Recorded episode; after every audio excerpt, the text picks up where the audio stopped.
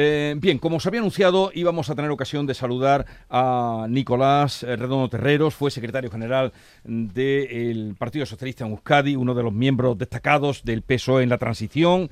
Eh, es una, entre otras muchas voces, o las voces que esta semana se han levantado en este sentido eh, contra la posibilidad de una ley de amnistía. El otro día el propio eh, Redondo Terreros escribía, esta semana, un artículo muy recomendable, La ignorancia voluntaria, titulaba en la tercera de ABC y nos atiende en este momento. Nicolás Redondo Terrero, buenos días. Muy buenos días, ¿cómo estamos? Pues ya estábamos hablando de fiestas, de que, de que no sabemos a dónde ir, no sabemos dónde acudir, de la cantidad. Bueno, bueno, eso está muy bien. Eso está muy bien. No sabes dónde ir porque hay mucho. Lo malo sería que no sabes dónde ir porque hay poco. Pero vamos a hablar ahora de, de, otro asunto que queremos también comentar con usted, Nicolás. ¿Habrá, ¿Habrá una ley de amnistía en este país? Yo creo que sí. Por desgracia, yo creo que sí. Eh, que está probablemente hecha, definida y que están esperando el mejor momento para sacarla adelante, ¿no? Si no, no tendría sentido todo lo que está sucediendo. Y yo muchas veces me equivoco en la vida, ¿no?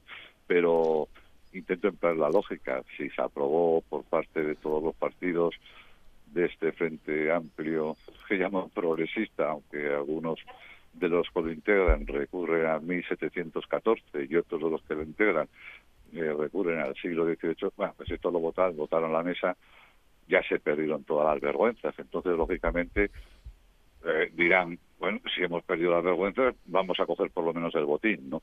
Y luego hay otra, si me permites, otra justificación a la que no se le ha puesto mucha atención. Y ustedes son un magnífico ejemplo de lo que le voy a contar.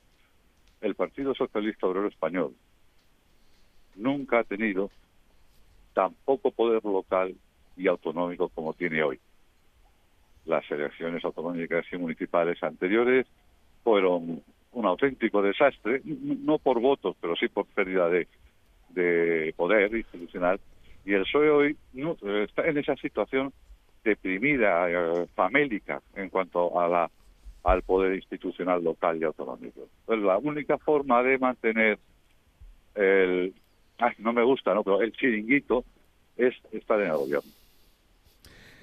Eh, esta reflexión que usted hace es para tomar en cuenta. Se devaluó el poder porque no hubo representación en las municipales y, entonces ese poder, que aquí estaban hablando mis compañeros de que no existía esa contestación. Ahora, usted en ese artículo además hablaba en este, en este sentido, decía que la culpa de lo que está pasando, más o menos, eh, esa inexorable camino al precipicio, no la provocan ni Puigdemont, ni Junquera, tampoco ni Urcullu, ni mucho menos la efervescente Yolanda Díaz, el protagonista de convertir la transición en un paréntesis, si las cosas van por donde parece, será el PSOE. Dice usted, ni siquiera Pedro Sánchez. Usted está, está pidiéndole cuentas al PSOE, pero ¿quién manda en el PSOE? Sí, pero bueno, eh, la política no debe ser nunca una profesión. La política es una opción vital. Entras, te vas, entras, sacas adelante tus propuestas, tus ideas, eh, haces el servicio y en ocasiones te tienes que ir. No se puede ver como un modo de vida, ¿verdad? Y esto te da ligereza a la hora de decidir. Si no estás de acuerdo, pues me voy. Solo lo hizo mi padre en el Partido Socialista del Español, cuando estuvo en desacuerdo con algunas decisiones del gobierno de Felipe González. Eh, Felipe siempre estaba pensando en irse en los últimos años porque había sido agotador aquel mandato. Eh, yo me fui en su momento cuando no entendieron algunos, y algunos de los que hoy están conmigo siquiera lo entendieron, que para ganar a ETA en el País Vasco primero había que ganar al PNV y para ganar al PNV teníamos que llegar a un acuerdo con el Partido Popular. Eh, bueno, esto es así y por lo tanto Pedro Sánchez es el líder, él propone, decide, eh, muy muy personalmente, nunca se ha hecho de esa forma, pero él decide y nadie le protesta, nadie se opone, por lo tanto los responsables son los que no se, los que no se oponen, los que no dicen que no. Mire usted, eh, le acabo de decir que nunca habíamos perdido tanto poder municipal y autonómico como en estas últimas elecciones eh, municipales. Bien, a Pedro Sánchez le recibió todo el grupo parlamentario con un aplauso como si hubiera sacado 202 diputados de Felipe González en el 82. Bueno, no tiene sentido. Hacemos, hacen una eh, operación que no podemos decir que fuera quirúrgica porque no fue fina, eh, para quitar el tipo de sedición del Código Penal, la mayoría, la inmensa mayoría de, de los juristas sólidos, bueno, igual tienen ustedes por ahí algunos que conocen, Pedro Arroyo y tal, que no, pero vamos, en general, los serios, los que tienen prestigio profesional, hasta el propio Tribunal Supremo, pues no lo vio conveniente. Bueno, pues eso se llevó adelante y no solo se llevó adelante, sino que por la noche cuando se terminó la votación, todo el mundo aplaudió esa barbaridad, ¿no? bueno, entonces es, es hora de decir las cosas como son. Mire usted, yo este partido le quiero. Mi padre estuvo toda la vida en el Partido Socialista Español, estuvo en la cárcel, tuvo conflictos con Felipe González cuando no tenía por qué tenerlos, porque era una época dulce, pero estuvo, como yo, tuvo esos conflictos. Estuvo descabrado y tuvimos que irnos desde Bilbao a Aracaldo a las Urdes con ocho años. Mi abuelo tuvo dos penas de muerte y la última detención que tuvo la tuvo a los 66 años. ¿eh? en el año 62 creo que era, con 66 años. Bien, como decía Ramón Rubial, eh, a históricos. Bueno, es que ellos lucharon por este país para conseguir esto, la, la transición del 78. Y todo lo que se consiguió, el periodo más brillante en libertad de la historia moderna española, eh, no lo tenemos, no lo podemos tirar por la borda por llegar a un gobierno cuando además hemos sido el segundo partido de las elecciones. Pues mire usted, yo quiero mucho al Partido Socialista, pero haciendo referencia al título del artículo, pero como nos estamos jugando algo tan importante, por lo que lucharon tanto, por lo que sufrieron tanto, pues yo me veo en la obligación de decir, yo no estoy de acuerdo. Eh, aludía antes a otra otra voz mm, que se ha enfrentado hoy en, eh, en los diarios del grupo Yolí, Andaluces para España, escribe Rodríguez de la Borbolla, y habla de que los constituyentes rechazan, rechazaron los constituyentes en la época del 78, que usted aludía, que pudiera haber amnistía y autodeterminación. Sí, señor, sí, señor. Lo he podido leer, me lo remitieron ayer por la noche.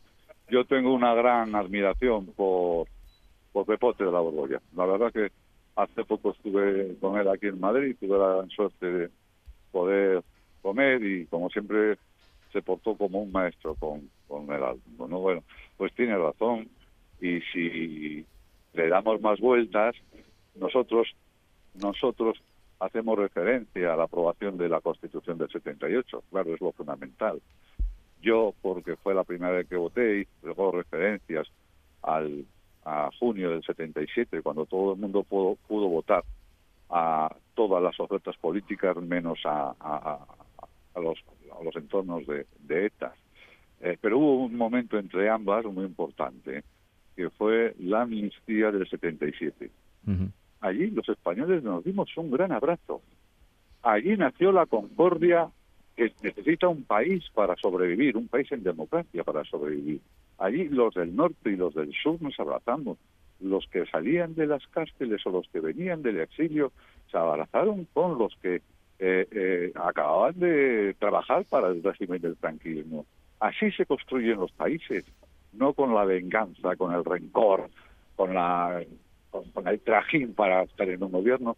Los países se, se, se, se benefician de políticos con altura de miras y aquella fue la amnistía sobre esa fue la pieza angular del sistema del 78 porque estableció la concordia mínima que tiene que tener un país para vivir en democracia decía un filósofo británico eh, en el siglo XVIII miren ustedes los británicos los ingleses decían en aquella época los ingleses podemos discutir sobre todo con toda la intensidad del mundo porque estamos de acuerdo en lo fundamental.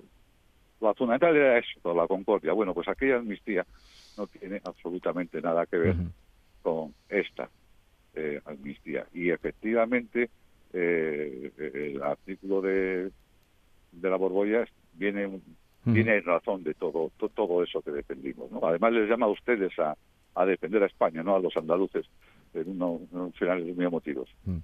Pero usted habla, perdóneme, como derrotado ya ante esta situación que estamos viviendo. No, bueno, pues algo siempre. Yo no soy como José Luis Rodríguez Zapatero, que dijo que era un optimista antropológico, creo que dijo. Yo soy un, un optimista informado. Estamos en una situación muy difícil y hemos abierto eh, la puerta a lo desconocido. Si se aprueba la amnistía y detrás vendrán otras cosas, eh, no sabemos dónde vamos a ir a parar. De todos modos, ya con la amnistía, el golpe al sistema del 78 es muy contundente y el golpe al Partido Socialista Obrero Español eh, de Suresnes, de Felipe, de Alfonso, de mi padre, de la Borbolla, ese pues está muerto. Ha habido, solo tiene una larga historia por, por detrás. En ocasiones esa historia nos ha nos ha avasallado. Eh. Tampoco han sido, no todos los momentos han sido brillantes. Y en alguna ocasión habría que hacer un, una reflexión no apologética de nuestro pasado.